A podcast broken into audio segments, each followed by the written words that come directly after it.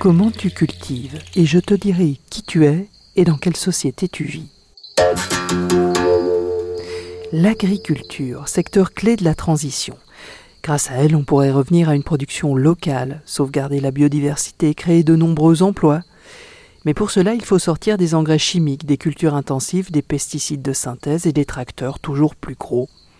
Une mue compliquée que mon invité a entrepris depuis plusieurs années. Il est agriculteur, président de Biovo. Il s'agit de Mathieu Glauser. Ravi de vous retrouver pour ce podcast Zoein, c'est quand qu'on va où où je débat des diverses propositions pour un retour sur Terre, un texte que vous retrouvez sur le site de la pensée écologique. Et précisément, une de ces propositions parle d'agroécologie décarbonée. Mathieu Glauser, bonjour. Bonjour. À quoi ça pourrait ressembler une ferme vaudoise décarbonée? Alors, euh, on a déjà quelques fermes exemples euh, avec les micro-fermes. Donc, c'est vraiment des fermes de petite taille, entre 1 et 5 hectares, où là, euh, la plupart des travaux sont faits manuellement par la main-d'œuvre de la ferme. souvent, c'est des, coopératives ou des personnes en couple ou qui, qui travaillent sur ces petites fermes. Donc ça, c'est un peu l'exemple qu'on a actuellement de fermes décarbonées. Après, pour les fermes agricoles de type standard, je pense que là, c'est plus compliqué à décarboner parce qu'il y a vraiment beaucoup de travail par rapport aux surfaces et l'aide du tracteur est vraiment encore essentielle euh, à l'heure actuelle. Mais euh, avec l'évolution et les nouvelles techniques qui vont se développer dans le futur, je pense qu'on pourrait euh, tendre vers une ferme bourdoise décarbonée en ayant des fermes diversifiées beaucoup de cultures différentes, avec du polyculture élevage, donc aussi avec du bétail, pour amener de la fertilisation, hein, vu que beaucoup de carbone est utilisé pour faire ces engrais fertilisants euh, chimiques. Donc là, on pourrait vraiment euh, euh, trouver quelque chose dans cette diversification et augmenter la main-d'œuvre par exploitation aussi.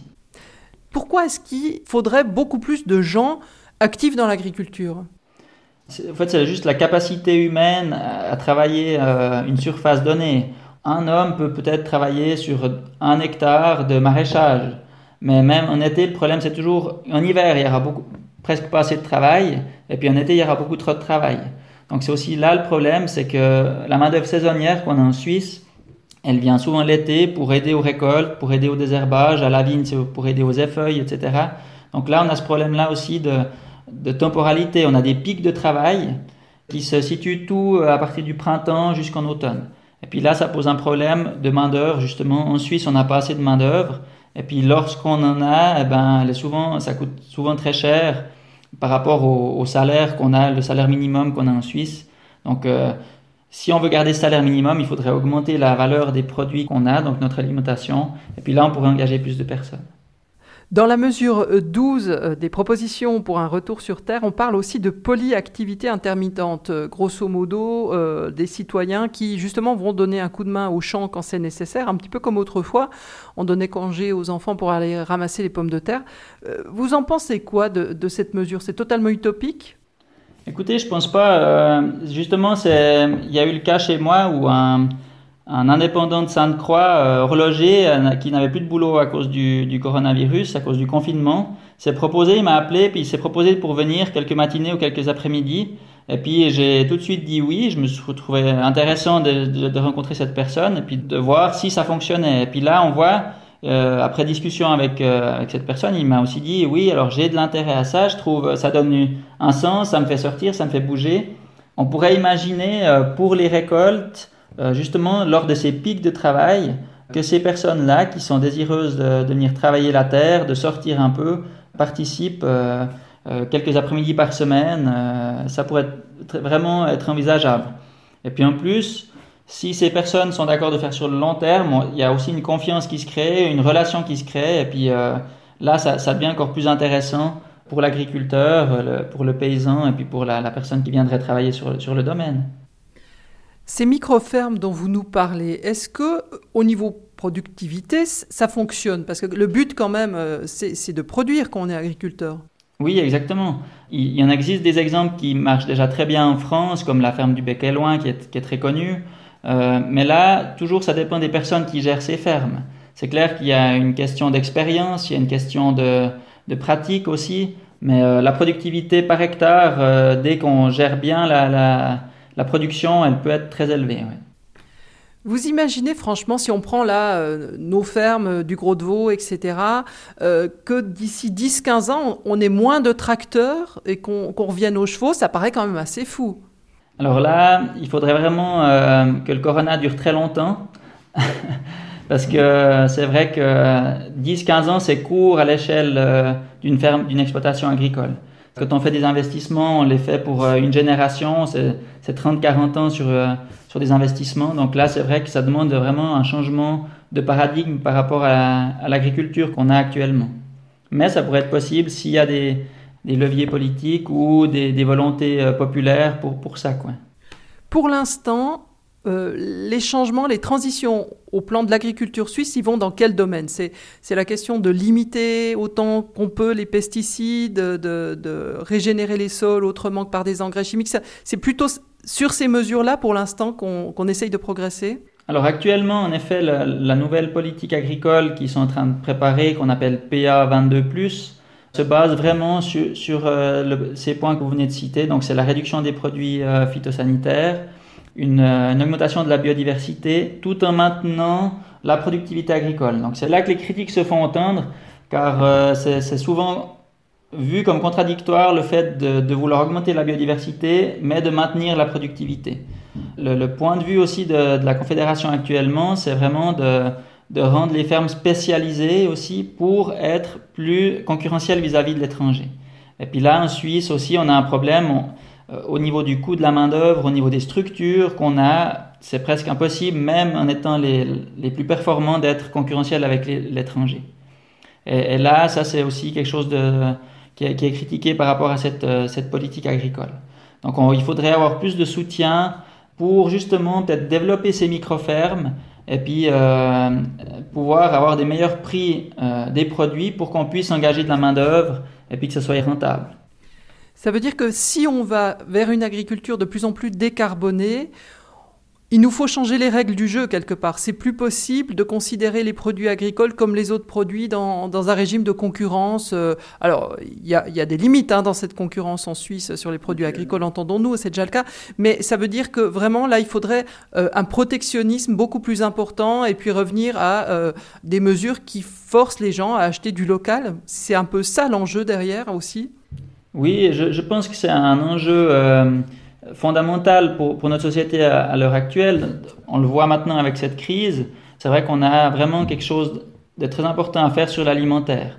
Actuellement, elle est vraiment euh, considérée comme une marchandise euh, quelconque, économique, et puis je pense que là, il faudrait vraiment mettre comme une marchandise de première nécessité, pas qu'on soit mis au même titre que, des machines-outils ou, d'autres euh, produits qu'on fait en Suisse.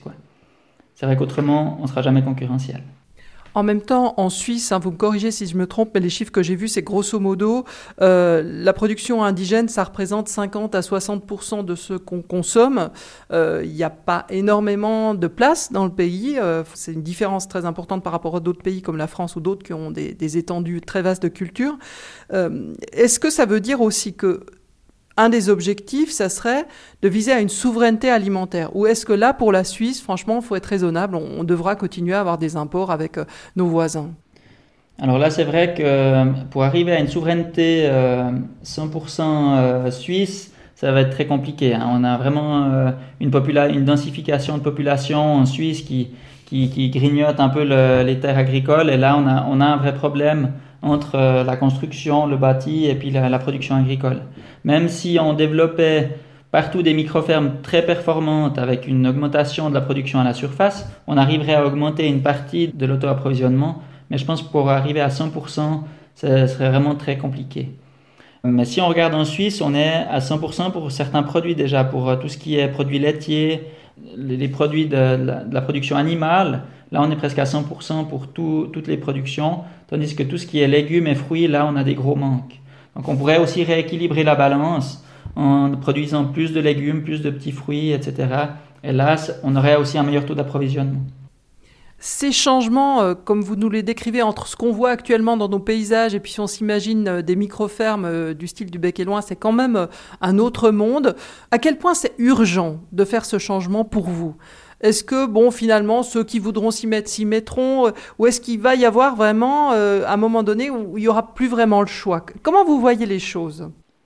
C'est une question assez difficile parce que c'est vrai que, au fond de moi, j'aurais envie de dire, oui, il faudrait que ça change tout de suite parce que c'est vrai qu'on sent qu'il y a une nécessité de produire local, de produire plus, qu'il y ait plus de monde qui revienne euh, au travail de la terre, parce que ça donne du sens aussi au travail qu'on fait. C'est vrai que maintenant on voit qu'il y, a beaucoup de personnes qui qui trouvent plus de sens à leur travail, etc. Le fait de pouvoir revenir sur la sur la terre, de travailler la terre, donne du sens. Et puis ça, je pense, c'est aussi un aspect social de l'agriculture qui doit être valorisé.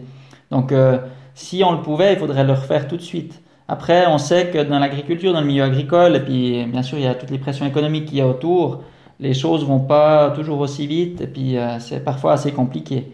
Mais euh, d'ici 10-15 ans, je pense qu'on va voir déjà beaucoup plus s'il n'y a pas d'autres problèmes euh, économiques liés à des crises ou à, des changements climatiques très importants. Je pense que d'ici 10-15 ans, on va avoir une augmentation assez conséquente de ces fermes, mais il y a encore beaucoup de fermes comme on en voit encore aujourd'hui.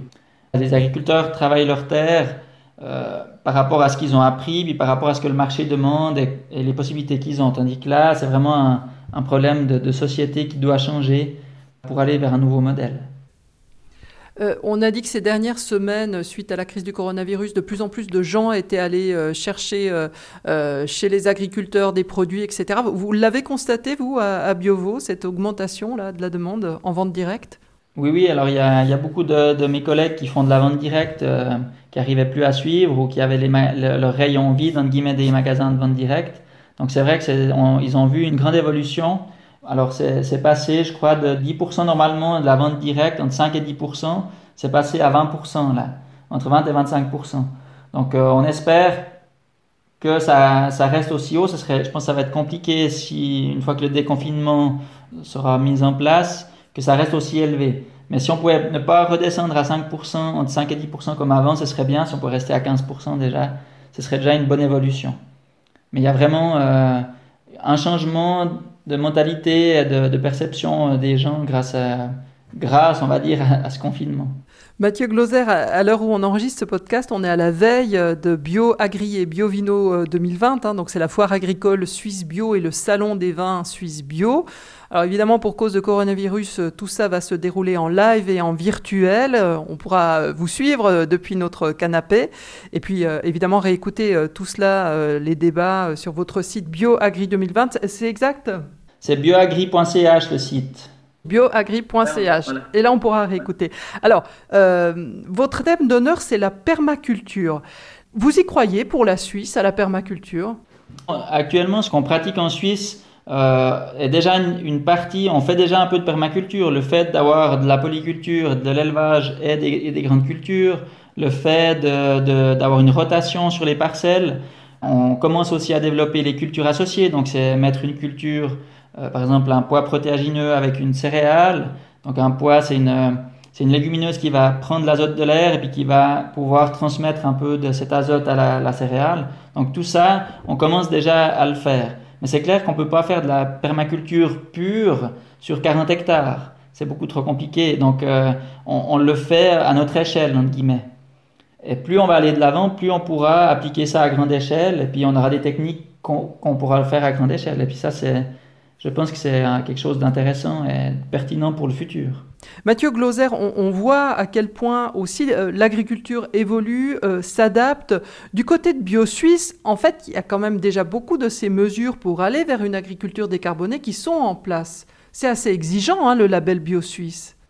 Oui, exactement. On a, on a mis en place un cahier des charges très strict qui nous oblige à, aller dans ce sens-là, à évoluer vers euh, moins d'utilisation d'intrants extérieurs, donc euh, gourmands en énergie. Et puis ça, c'est vraiment très important.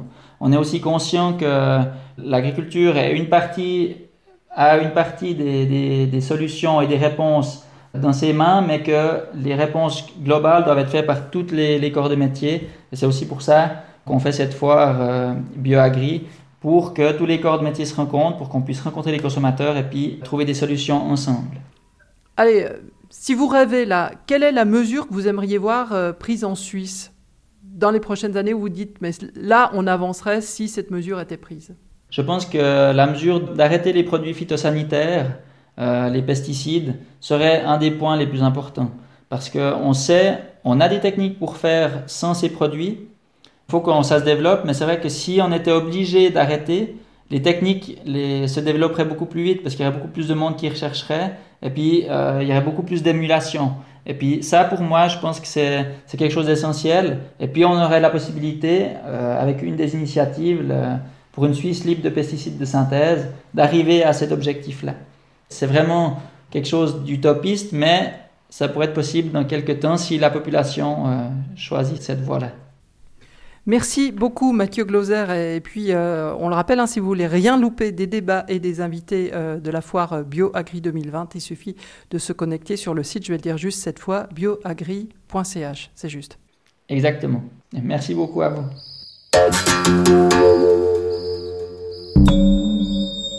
Ça vous a intéressé? Alors abonnez-vous à ce podcast C'est quand qu'on va où de la Fondation Zohain. Dans les prochains épisodes, je vais continuer à détailler les diverses mesures du texte Proposition pour un retour sur Terre, un texte signé par un collectif dont Pablo Servigne. Ce podcast est signé Catherine Erard. Bye bye, prenez bien soin de vous et à la prochaine.